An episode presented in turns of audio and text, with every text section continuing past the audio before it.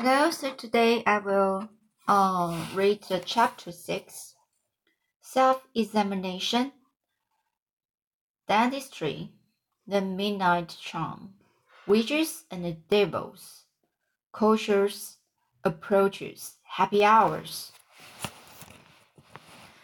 Monday morning found Tom Sawyer miserable. Monday morning always found him so because he began another week's slow suffering in school. He generally began that day that day with wishing he had had no intervening holiday. It made the going into captivity and the fetters again so much more odious. Tom lay thinking Presently it occurred to him that he wished he was sick. Then he could stay home from school. Here was a vague possibility. He canvassed his system. No ailment was found, and he investigated again. This time he thought he would detect colicky symptoms, and he began to encourage them with considerable hope. But they soon grew feeble, and presently died wholly away. He reflected further. Suddenly, he discovered something. One of his upper front teeth was loose. It was lucky he was about to begin to grow as a starter, as he called, as he it, when it occurred to him that he, if he came into court with that argument, his aunt would pull it out, and that would hurt. So he thought he would hold the tooth in reserve for the present, and seek further. Nothing offered for some little time, and then he remembered hearing the doctor tell about a certain thing that laid up a patient for two or three weeks and threatened to make him lose a finger. So the boy eagerly drew his sore toe from under the sheet and held it up for inspection. But now he did not know the necessary symptoms. However, it seemed well worth while to chance it, so he fell to groaning with considerable spirit. But Sid stepped on unconscious. Tom groaned louder and fancied that he began to feel pain in the toe. No result from Sid. Tom was panting with his exertions by this time. He took a rest and then swelled himself up and fetched a succession of admirable groans. Sid snowed down. Tom was aggravated. He said, Sid, Sid, and shook him. This course worked well, and Tom began to groan again. Sid yawned, stretched, then brought himself up on his elbow with a snort, and began to stare at Tom. Tom went on groaning. Sid said, Tom, say Tom. No response. Here, Tom, Tom, what is the matter, Tom? And he shook him and looked in his face anxiously. Tom mourned out. Oh, don't, Sid, don't juggle me. Why? What's the matter, Tom? I must go, Auntie. No, never mind. It will be over by and by, maybe. Don't call anybody. But I must. Don't groan so, Tom. It's awful. How long you been this way? Hours. Ouch. Oh, don't stir so, Sid. You will kill me. Tom, why didn't you wake me sooner? Oh, Tom, don't. It makes my flesh crawl to hear you. Tom, what is the matter? I I forgave you everything, Sid groaned. Everything you you've ever done to me when I'm gone. Oh, Tom, you aren't you aren't dying, are you? Don't, Tom. Oh, don't. Maybe I forgive everybody, Sid. Ah. Tell them so, Sid. And Sid, you give my window sash and my cat with one eye to let new girl that's come to town. and tell her. But Sid had snatched his clothes and gone. Tom was suffering in reality. Now, so hands handsomely was his imagination working, and so his groans had gathered quite a genuine tone. Sid threw down the stairs and said, Oh, Aunt Polly, come! Tom's dying. Dying? Yes, um, don't wait. Come quick. Come quick. Rubbish. I don't believe it. But she fled upside, upstairs, nevertheless, with Sid and Mary at her heels, and her face grew white too, and her lip trembled. When she reached the bedside she gasped out, You, Tom, Tom, what's the matter with you? Oh, Auntie, I'm, I'm.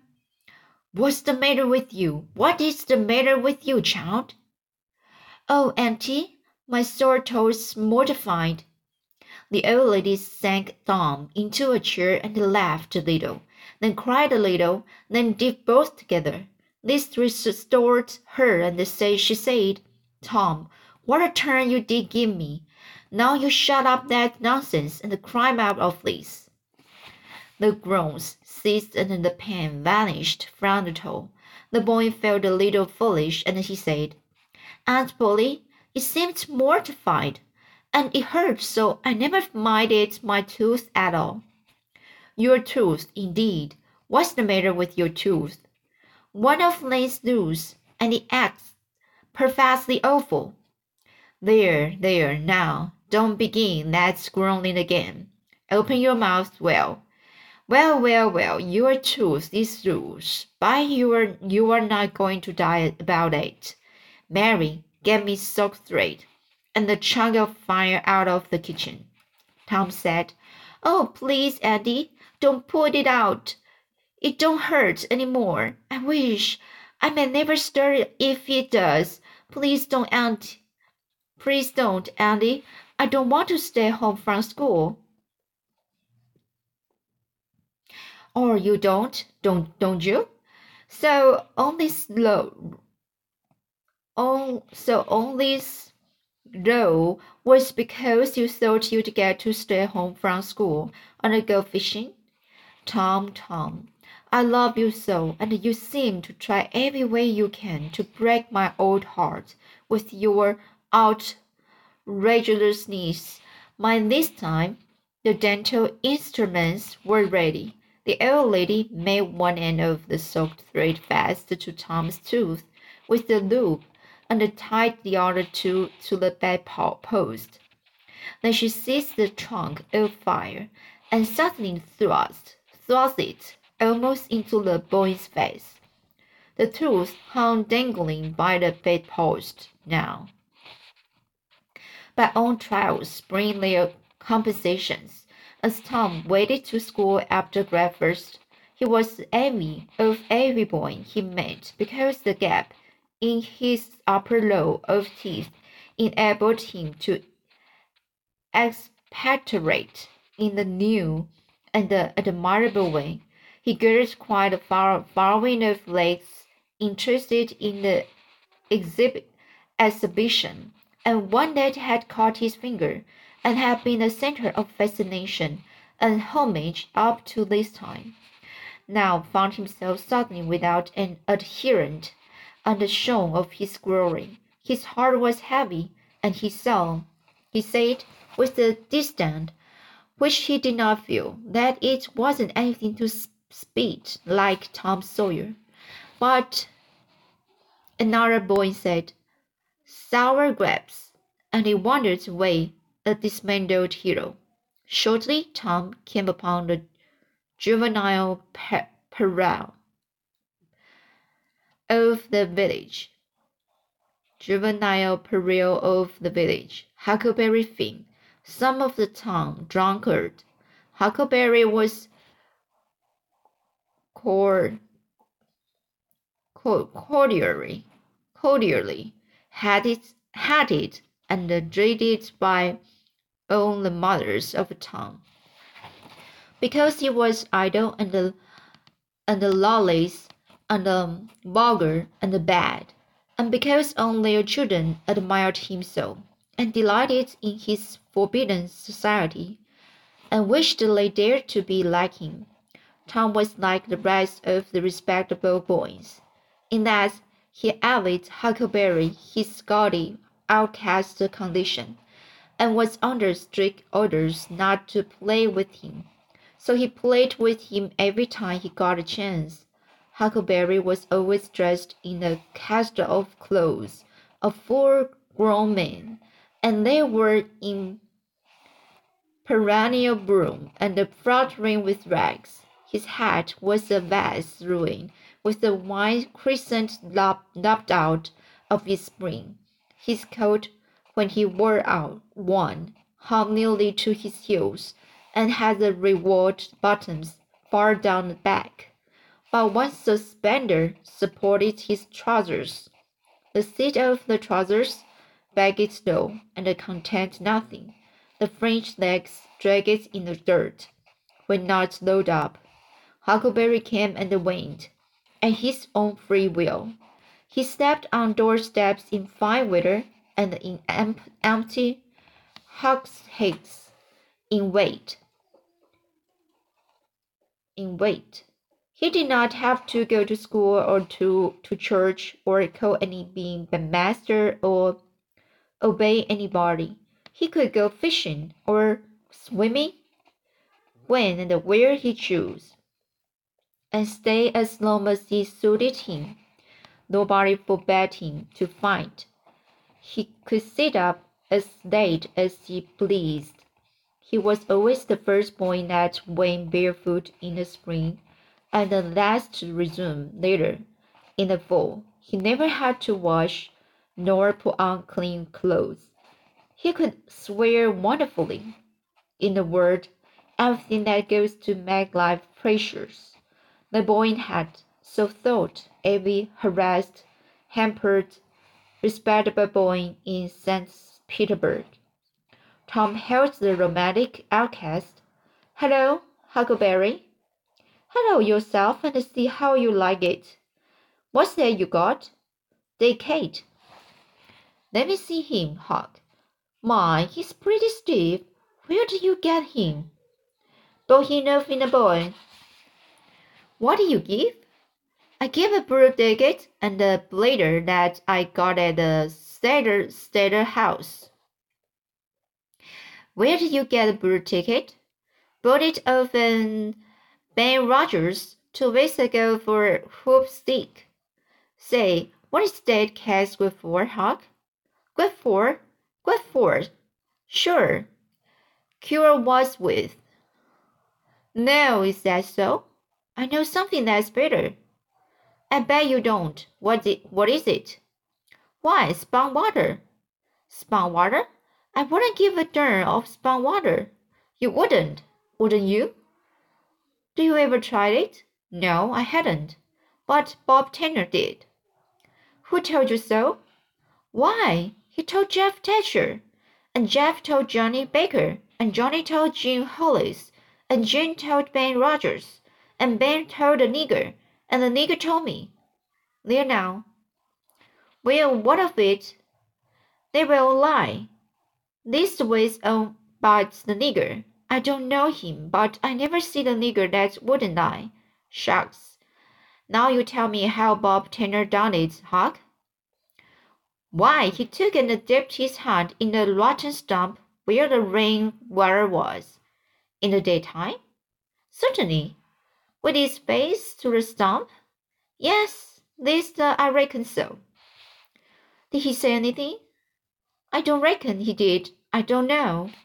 Aha, uh-huh. talk about trying to cure was with spunk water such a blameful way as that. Why, they aren't a going to do any good. You got to go all by yourself to the middle of the woods, where you know there's a spunk water stump, and just as it's midnight, you back up against the stump and jam your hand in that and then say, Billy corn, Billy corn, Indian mail shores, spunk water, spunk water, least words, and then walk away quick. 11 steps with your eyes shut, and then turn around three times and walk home without speaking to anybody. Because if you speak, the charm's busted. Well, that sounds like a good way, but that ain't the way Bob turned down. No, sir, you can bet he didn't, because he's the wildest boy in this town. Town. In this town, and uh, wouldn't have a word on him if he'd known how to work spunk water. I've took off thousands of watts off of my hands that way. Huck, I play with frogs so much that I've always got considerable many watts. Sometimes I take them off with the bean. Yes, bean's good. I've done it. Have you? What's your way? You take and split, split the bean and cut a wart so as to get some blood, and then you put the blood on one piece of the bean and take and big, dig a hole and bury it about midnight at a crossroads in the dark of the moon. And then you burn up the rest of the bean. You see that pieces, the piece that's got the blood on it We'll keep drawing and drawing, trying to fetch the other piece to it, and so it helps the blood to drop the wart. And pretty soon off she comes. Yes, that's it, Huck. That's it. No, when you are burying it, burying it, if you say, bean, outward, what? Come no more to bother me. It's better. That's the way Joe Harper does, and he's been nearly to Coonville, Com, Coonville, and the most everywheres. But say, do you cure name with the case? So we go on next time.